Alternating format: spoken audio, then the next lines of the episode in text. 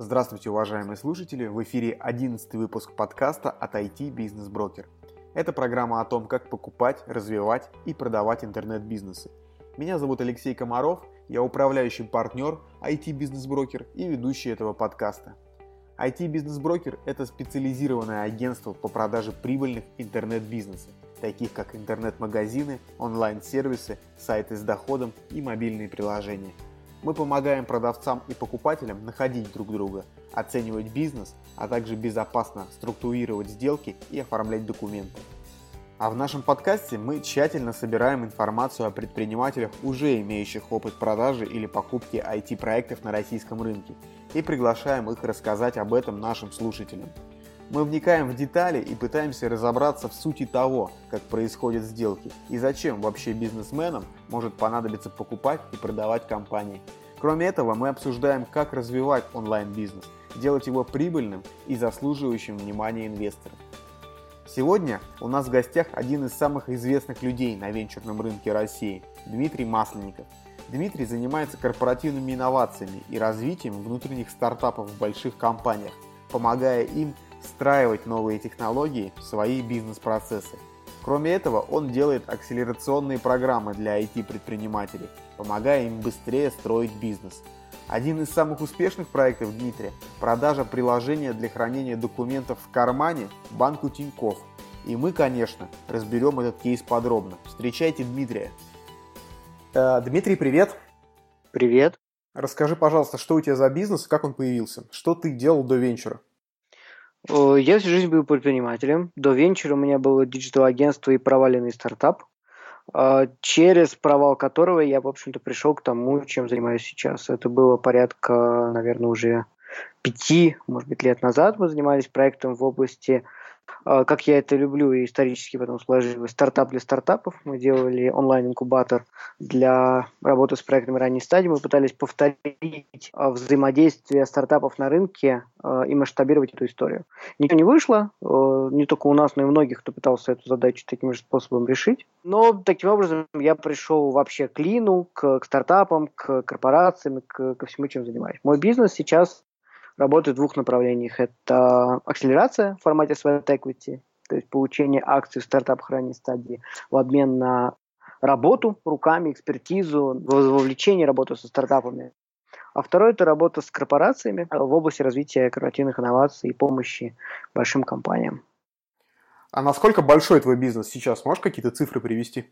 Э, ну, бизнес небольшой относительно. Первая часть бизнеса, которая я работаю с стартапами, у меня порядка 12 компаний, сам портфель. Единственный выход, который состоялся в конце прошлого года, мы продали компанию в кармане а, банку Тиньков. Это ну, первый такой значимый и подтверждающий, возможно, гипотезу о том, что эта бизнес-модель может работать, хотя я в ней все еще сомневаюсь.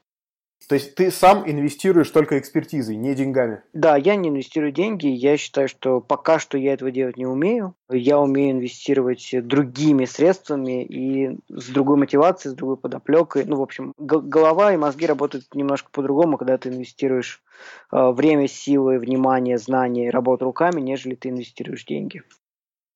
У тебя на сайте написано, что ты занимаешься корпоративными инновациями и внутренними стартапами. Ну, по сути, ты сейчас это повторил. Расскажи, пожалуйста, что это, кому и зачем нужно, как это работает? Работает следующим образом. Приходит большая компания и говорит, Дима, мы хотим развивать инновации. Вопрос максимально не э, определенный, без конкретики, четкого понимания, что будем делать. У компании есть два пути. Либо она идет на открытый рынок и ищет там стартапы, потому что внутри у нее нет ничего для того, чтобы развивать инновации изнутри, инновационного потенциала нет, либо нет инструментов, механизмов для его раскрытия. А, либо такой потенциал есть, и тогда она обращается к себе вовнутрь, и мы с ней используем инструменты внутренних инноваций. В этом случае речь идет как раз о внутренних стартапах, о внутреннем предпринимательстве, о песочнице инноваций. Не знаю, как это одним словом назвать. А это скорее модный тренд или корпорации начали понимать, что это действительно им необходимо в долгосрочной перспективе для того, чтобы сохранять конкурентоспособность? Я думаю, что это вынужденная уже мера. Ну, то есть для кого-то это сначала был модный тренд, чтобы показать свою инновационность, где-то попиариться, где-то, может быть, похайрить сотрудников. Но в большинстве своей компании приходят к однозначному пониманию, что внутри, так как это работает у них, э, в будущем это работать не может, а если это внутри вообще не работает, то им приходится искать инновации на, на внешнем рынке, где они видят, что стартапы их обгоняют. А ты можешь при, привести пример какие-нибудь кейсы, может быть, не обязательно из своей практики, но такие известные на рынке, когда внутри корпорации вырос э, стартап, выросла инновация, и эта инновация помогла основному бизнесу стать успешнее и эффективнее? Ну, самый мой любимый, такой хрестоматийный пример, который приходит в голову, это выделение альфа-потока, или просто потока, из, э, который создался внутри альфа-лаборатории, которая является R&D подразделением большого альфа-банка. Э, действительно, далеко не с первой попытки основатель э, Никита, который брался за разные проекты, разные идеи, в итоге пришел к тому, что создал то, что взлетело, то, что выделилось и превратилось в спин развивающийся уже за рамками Альфа-банка, Альфа-лаборатории, но постоянно приносящий энергию основному бизнесу. Как у них, кстати, дела? Я смотрел на них, когда они только-только появились, какая-то там очень большая ставка была процентная. Ставка, мне кажется, сейчас плюс-минус у всех одинаковая, ну, вот в этом взаимном бизнесе. Бизнесы готовы брать под оборотку от 25 до 35 процентов. Для них это окей. И важная составляющая здесь, когда платит тело кредита, когда процент, а когда тело кредита. Если ты берешь кредит в банке, то ты начинаешь выплачивать все сразу. И тело кредита, и проценты. Беря займ у частных лиц, например, ты сначала выплачиваешь процент, а тело кредита в конце, что дает тебе время для развития бизнеса. Я сейчас точно тебе не скажу модель, по которой работает сам Альфа-поток, но я вижу скорость, с которой они закрывают займы, набирают людей, которые готовы эти займы дать. И с другой стороны, сколько у них новых э, клиентов, которые хотят эти займы взять. Это какая-то поразительная скорость, если честно. А Никита, которого ты упомянул, он на момент старта этого проекта работал внутри Альфа-банка? Внутри Альфа-лаборатории. Окей. Как ты считаешь, что должно произойти, чтобы на российском рынке венчурном появились выходы в значимом количестве, чтобы он приблизился к американскому по масштабу? Что кроме денег не хватает для развития M&A? Дело, мне кажется, не в деньгах.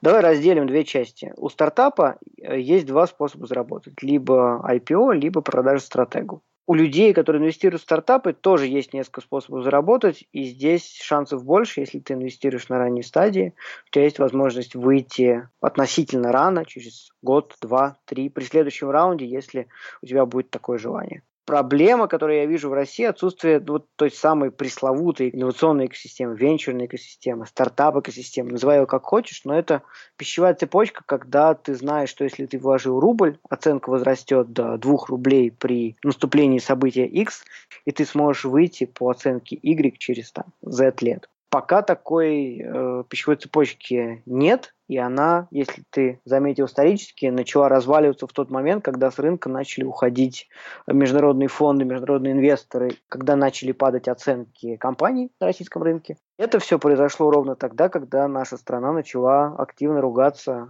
э, со всеми остальными э, странами в мире. Мне кажется, надо начать э, с этого. Друзья, спасибо за то, что слушаете этот выпуск. Будет здорово, если вы оставите отзыв и подпишитесь на подкаст «Интернет-бизнес-брокер» в iTunes. Это поможет ему подняться выше в рейтинге и стать доступнее для других слушателей. А еще присылайте свои идеи и рекомендации, критику и пожелания. Мы будем рады любым сообщениям от вас. Окей, а нет ли проблемы, что большие крупные IT-компании, IT-корпорации, которые в конечном итоге могут выступить покупателями на этом рынке, на данный момент не особенно готовы ими становиться, а скорее готовы нанимать больше программистов и делать руками. Ведь происходит ситуация часто, что э, предприниматели боятся ходить на питчи в крупные компании, типа Яндекса, потому что часто их идеи копируют и продукты делаются в итоге внутри. Это вообще пройдет? Это такая болезнь роста? Давай разделять. Тут есть несколько вопросов. Э, стартапы боятся ходить на питчи в большие компании. Мне кажется, это не так. Все, кто хочет, ходят. И важно, что компания большая часто не в состоянии сделать то, что предлагает стартап и как-либо украсть ее идею. Как ты понимаешь, идея ничего не стоит до момента экзекьюшена. В момент экзекьюшена идея начинает стоить очень дорого. И все говорят, вау, какая крутая идея украсть ее сложно. Любая компания, большая компания, обладает кучей, огромным количеством своих идей, нереализованных. Ты себе даже не представляешь, чем забиты корпорталы с идеями. Там действительно всего очень много. Я не верю в эту проблему. Мне кажется, она немножко надуманная, причем надумана в голове не самых профессиональных предпринимателей, назовем их так. Это первое. Второе, почему компании пытаются нанимать и, а не покупать стартапы, э, потому что, возвращаемся к предыдущей проблеме, стартапы не выстреливают с той скоростью, с которой они выстреливают на Западе. То есть за год при, при хорошем трекшене, при хорошей венчурной поддержке стартап может очень сильно вырваться вперед. В России этого не происходит, э, стартап э, не стреляет, и поэтому большой компании даже с ее скоростью хватает времени на то, чтобы разобраться, посмотреть, сделать выводы на ошибках, сделанных стартапах, и что-то повторить дополню свою мысль. Я прежде всего имею в виду ситуацию, когда стартап покупается не с целью продать его на росте капитализации, а с целью взять технологию и использовать ее в основном бизнесе. Например, когда там Яндекс что-то покупает или Mail.ru э, какую-то историю технологическую покупает. Во-первых, Яндекс и Mail.ru, Mail.ru в частности, сейчас является самым активным M&A э, игроком на рынке. Ты видишь то, что они покупают. Они покупают большие, состоявшиеся, не сильно рискованные проекты, э, к которым они могут добавить, ну, в частности, Mail.ru очень сильно вырос, э, купив Delivery Club, который купил совсем недавно, и очень быстро его подрастил за счет своих собственных внутренних ресурсов. И мне кажется, это очень круто. Яндекс делает примерно то же самое. Почему не покупают компании ранней стадии? Возвращаюсь э, к предыдущему пункту. Действительно проще, легче, быстрее сделать какую-то вещь внутри, потому что стартап не успевает развиться до того уровня, когда он начинает угрожать э, большой компании. Но и есть третья позиция. Многие компании не в состоянии развивать инновации так, как это могут делать IT-гиганты, э, и поэтому у них нет другого способа, кроме как покупать стартапы. Другой вопрос, ради чего они покупают. Часто покупают ради просто команды, чтобы ее нанять. Окей. Я, если спроецирую наш разговор и вот эти примеры, которые ты приводишь на свой бизнес, на проект интернет-бизнес-брокер, которым я занимаюсь, и в нем а, такие самые осознанные мои клиенты, самые осознанные покупатели покупают проекты, по сути, с единственной целью – сэкономить время.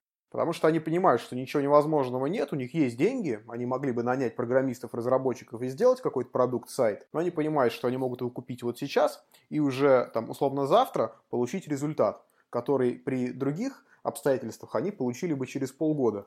Вот такая аналогия может сработать на корпоративном уровне? Абсолютно точно она и работает. Time to market – ну, из причин, почему большие компании вообще работают со стартапами. Окей. В предпринимательских кругах бытует мнение, что продажа бизнеса – это скорее поражение, слабость. Почему, как ты думаешь, это может измениться и когда? Как ты вообще сам относишься к сделкам э, психологически? Я считаю, что это победа. И у стартапа, особенно в России, очень мало шансов заработать. Взять деньги положить себе на счет, купить что-нибудь нужное, относительно большое. Таких шансов очень мало, если этот стартап остается и развивается в России. Либо он становится международным и продолжает расти в венчурной модели, либо он нащупывает почву под ногами в России и продолжает расти здесь, либо как дивидендный бизнес, либо как стартап венчурной модели, что менее вероятно. Либо он, ну, в общем, умирает, так и не нащупав ни один из э, способов. Поэтому э, все, кто продает бизнес, все, кто делает выход, насколько он может быть успешным у каждой, у каждой компании решает для себя самостоятельно, я считаю, что это победа. То есть, когда фаундеры взяли, сделали что-то и заработали на этом, особенно думая о том, что это венчурная модель, не дивидендная. То есть на дивидендной ты можешь сидеть какое-то количество лет, э, если это такой sustainable бизнес, который тебе удалось построить, а не инновационный венчурной модели, то, пожалуйста, ты можешь его продать за какое-то количество годовых выручек. Это традиционная история. Но если мы говорим про стартапы, чаще всего операционно убыточные, которые могут и продаются стратегу, мне кажется, это победа, и ничего в этом пораженческого или негативного я не вижу. Хорошо. Кто твои конкуренты? Есть несколько проектов на рынке, которые занимаются так вот на слух похожей деятельностью, например, GoTech. Э, GoTech, скорее всего, не мой конкурент. GoTech, в первую очередь, это конкурс инфраструктурный, хороший, ну, достаточно старый, один из старейших, крупнейших конкурсов э, для стартапов. Несмотря на то, что они работают с корпорациями, это хороший инструмент скаутинга. И я с ребятами партнерюсь и буду партнериться по корпоративным клиентам, которые ко мне приходят за скаутингом, потому что это один из каналов, в который я могу прийти и поискать стартапы. И все-таки есть конкуренты, может быть, Free тогда со своим корпоративным отделом? Free э, – интересный кейс. Когда-то я ругался с Free, когда-то я не понимал Free, их деятельность на поле корпоративных инноваций. Но в реальности все оказалось намного проще, и мы с ними как-то нашли общий язык. У Free очень простая цель, так как это в первую очередь фонд, который инвестирует в стартапы, они сталкиваются ровно с той же самой проблемой, которую мы только что с тобой обсудили, это отсутствие выходов. И так как э, есть проблема отсутствия выходов, а тем не менее Free инвестирует в стартапы, ему нужно кому-то эти стартапы в итоге продавать. И поэтому работа с корпорациями для них в первую очередь нацелена на то, чтобы у них появились эти выходы, и они продавали портфельные компании и выходили из них, продавая там свою долю. И наши отношения здесь стали кристально прозрачными и понятными, когда я начал воспринимать фри как э, партнера, для работы по пайплайну, по поиску проектов, потому что также мои клиенты, когда кого-то ищут, я могу приходить с этим во фри. И с обратной стороны, если фри э, видит в больших компаниях отсутствие запроса на какую-то покупку, но потребность в развитии внутренних инноваций, они э, отправляют этих э, людей ко мне.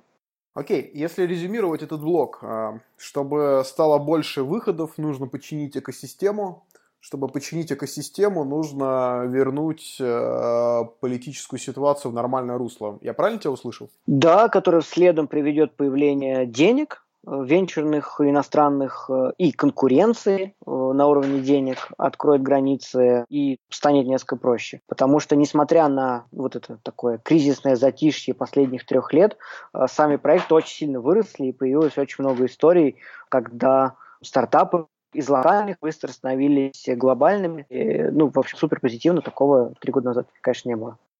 Хорошо. А, давай поговорим про м, твой опыт а, по продаже приложения в кармане банку Тиньков. Расскажи, пожалуйста, какое ты имел отношение к проекту и как это все происходило?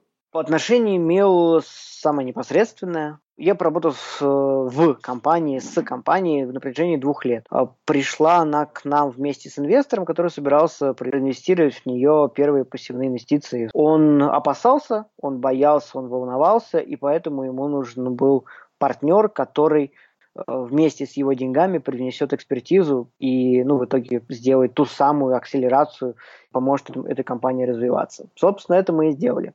На протяжении двух лет я работал в качестве директора по развитию, по нормальному по-английски бездевил, э, бизнес-девелопментом занимался, и потихонечку менял саму модель. Мы перешли с платного приложения на фримиум, мы поняли, в чем ценность продуктов, далеко не в операционном заработке, не в продаже пакетов, не в штрафах, не в доп-сервисах, ни в чем таком, а именно в том, что это большая база, большая база документов, которую хранило приложение, что, в общем-то, и явилось э, основным драйвером к покупке и к продаже компании. А поясни, пожалуйста, вкратце, чем именно занимался сервис и, может быть, как он изменился после того, как его банк приобрел? Сервис занимался и занимается, и будет заниматься после приобретения тем, что хранил документы, э, паспорта, кредитки, СНИЛСы, ну, любые физические документы, которые мы носим с собой в кармане, э, либо не носим. Чаще всего не носим, и они нам нужны ровно в тот момент, когда у нас их нет под рукой. Собственно, приложение очень простое, оно хранило все эти документы. А ты упомянул, что ценность в базе, ты имеешь в виду э, в доступе к этой базе для каких-то сторонних третьих лиц или для кого? А, ну, база документов сама по себе. База документов и пользователей, и лояльных пользователей, которые пользуются этим продуктом. То есть ты понимаешь, что повторить продукт можно относительно быстро, не знаю, за полгода, например. Повторить базу, ну, опять же, при трафике тоже с какой-то скоростью можно. Повторить бренд, лояльность э, чуть тяжелее, и это тоже был важным фактором к покупке. То есть такой симбиоз факторов, которые повлияли на решение банка пить, а не делать самостоятельно, что они, в общем-то, тоже могли э, сделать при ином стечении обстоятельств. Хорошо. А продажа была целью развития бизнеса или какой-то необходимостью все-таки? Ну, целью, конечно же, это же стартап мы сразу видели, что это не операционный бизнес. Другой вопрос, что это не стало глобальной историей, какой-то гигантский мегапроект во всех странах. Не так много стран в мире осталось, которые страдают от большого количества документов, которые нужно носить с собой. Многим уже достаточно одной ID-карты, номер, который все помнят. Глобальный стартап не получился, но получился локальный, который удалось продать, и это как я говорил, мне кажется, успех для всех. А как шли переговоры? Что было принципиально для банка и как вообще там принимаются решения? Это была челночная дипломатия. То есть было несколько потенциальных покупателей, и ну, всю сделку как раз по продаже вел я. И, ну, в общем, я ее и предложил, и я ее и вел, я искал покупателей, вел эти переговоры. Было относительно комфортно, сделка шла э, не супер быстро, не супер быстро, значительно быстрее, чем любые другие процессы, которые я видел в любых других корпорациях. Как вообще все началось? Э, ты знал кого-то в банке Тиньков и пришел к этому человеку или как? Я знаю многие корпорации на рынке. Я знаю много людей лично, персонально. И когда я примерно понял, кто может быть потенциальным покупателем, я э, пробежался по этим людям, по контактам, написал им в Фейсбуке, что вот есть такая идея, давайте обсуждать, общаться. Э, те, кому это стало интересно, с ними мы уже продолжили предметно, конкретно, по сути, э, обсуждать условия, форматы и так далее. Окей, и все-таки банк Тинькофф заинтересовался, я так понимаю, у вас был там какой-то раунд переговоров первый, и дальше как э, принимается решение, а кто в итоге его принимает в банке, это какое-то коллегиальное решение? Ну, чаще всего есть какое-то одно лицо, э, которое хочет сильнее всех остальных и убеждает э, всех, кто сомневается или не хочет. Соответственно, и в нашем случае была команда, был вице-президент, который драйвил этот процесс, который больше всех э, хотел. И, естественно, по согласованию с топ-менеджментом, э, с владельцем банка, они провели эту сделку. А что, как ты считаешь, было самым главным вот для того человека, который э, больше всех хотел, как ты говоришь? Почему э, было принято принципиальное решение? Что было э, в стартапе такого, э, чем вот на самом деле заинтересовался банк? В чем ценность была для банка? Мне трудно судить, честно. С одной стороны, я могу сказать, что они э, хотели попробовать, но это попробовать что-нибудь купить.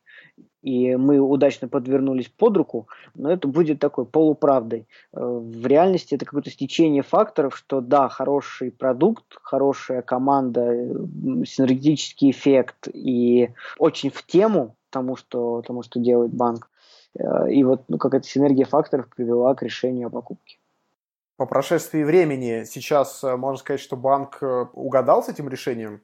Это была выгодная сделка для той стороны? Я пока не знаю, потому что мы заканчиваем интеграцию, и я думаю, что основной рубильник будет включен, э, может быть, летом, осенью. И мы посмотрим, как начнет расти продукт после завершения всех интеграционных процессов.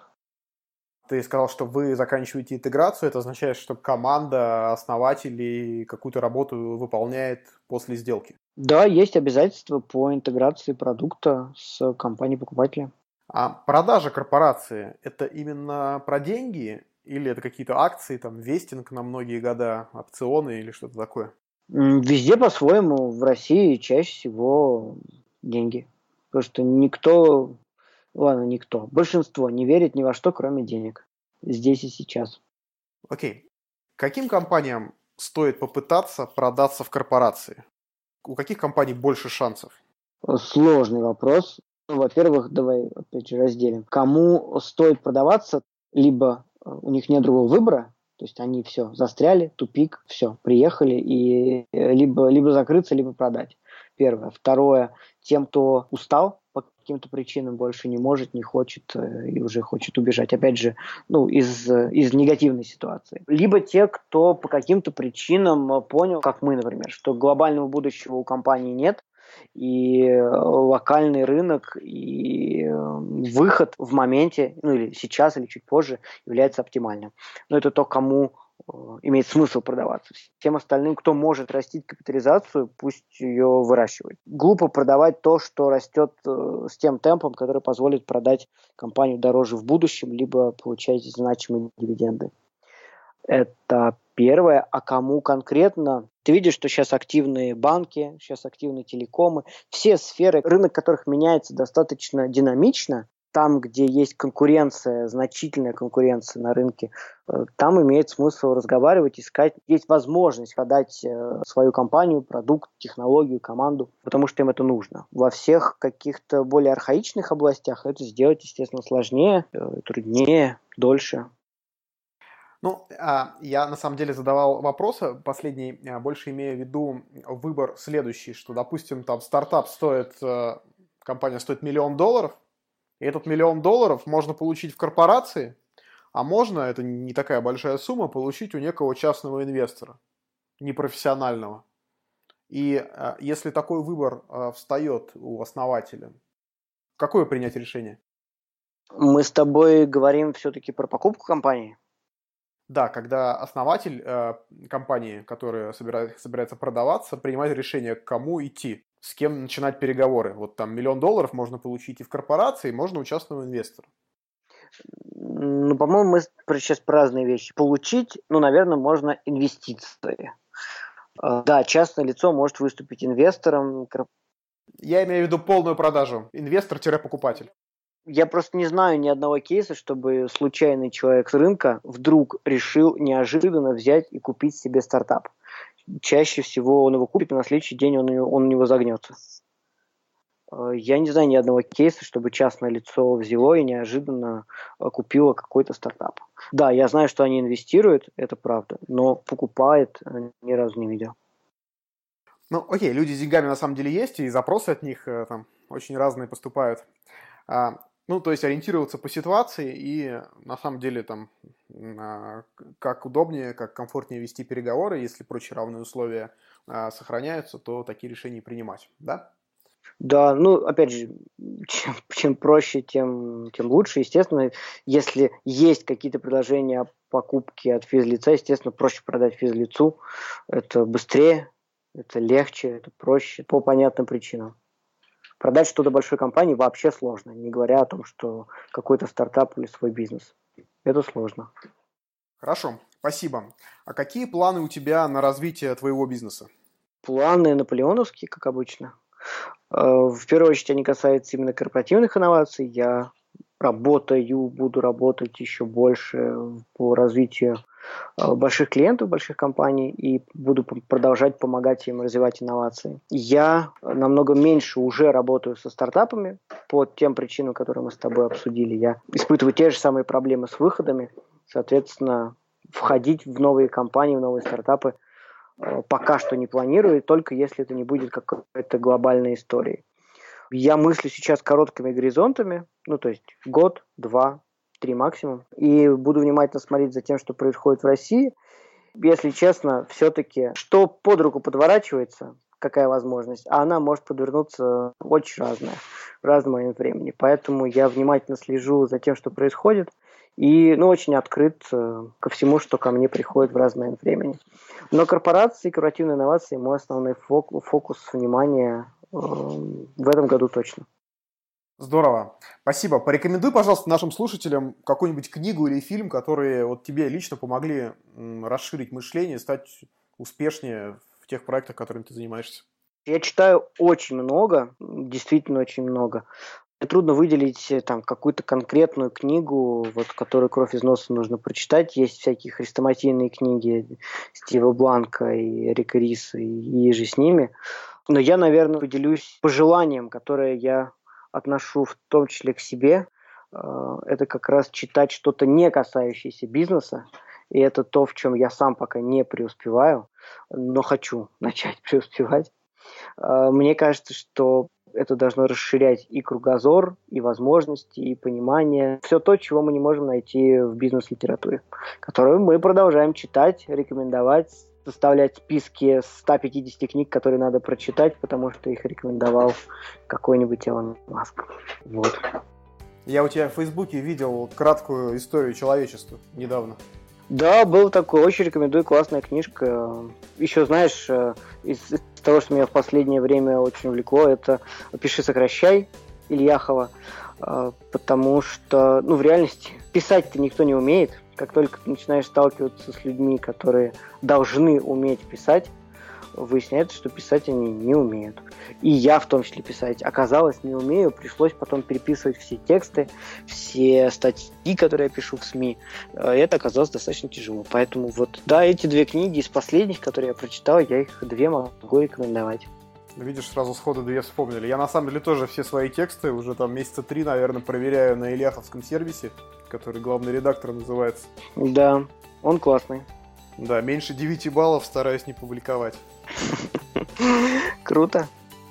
Окей. Э, Дмитрий, спасибо большое. Очень интересно ты рассказал свою историю и свой кейс. Спасибо. Спасибо. Надеюсь, было интересно послушать. Друзья, спасибо, что дослушали до конца. Я надеюсь, что этот выпуск был интересным и полезным для вас. Жду обратной связи. Вы можете написать мне сообщение в Facebook или оставить отзыв на странице подкаста в iTunes.